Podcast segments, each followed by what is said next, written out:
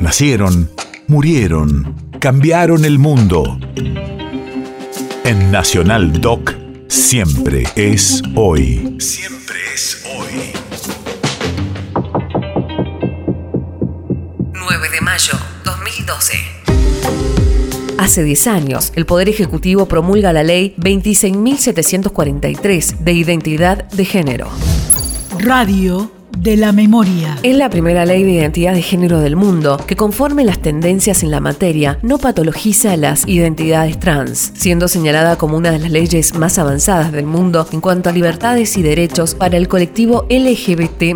Otorga a todas las personas el derecho a adecuar toda su documentación al sexo, imagen y nombre de pila que desee, sin necesidad de recurrir a la justicia tengo la voz gruesa, tengo la voz, tengo barba y tengo barba. Eso es el travesti. No, no esas connotaciones racistas que debe haber, digamos, o un modelo tan perfecto asimilativo a lo que se supone que es una mujer en esta cultura o a lo masculino. Resultan 55 votos afirmativos una abstención. Se convierte en ley y pasa al Poder Ejecutivo.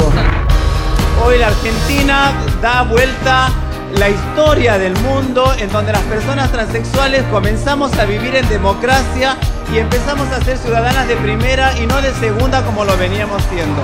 Es muy grande la emoción que se siente aquí seguramente en cada rincón del país, como la que va a sentir a continuación Reina Ornella Infante, porque recibe Reina Divina su DNI en reconocimiento de su derecho a la identidad de género.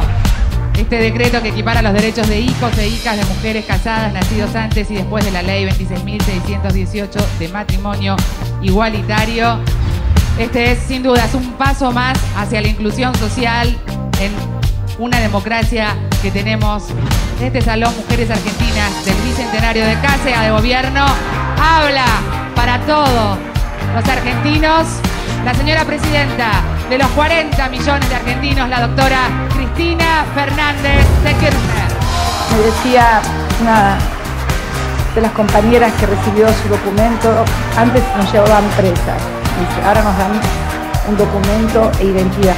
Hoy hay que gritar por la igualdad, que es tan importante como la libertad. País de efemérides.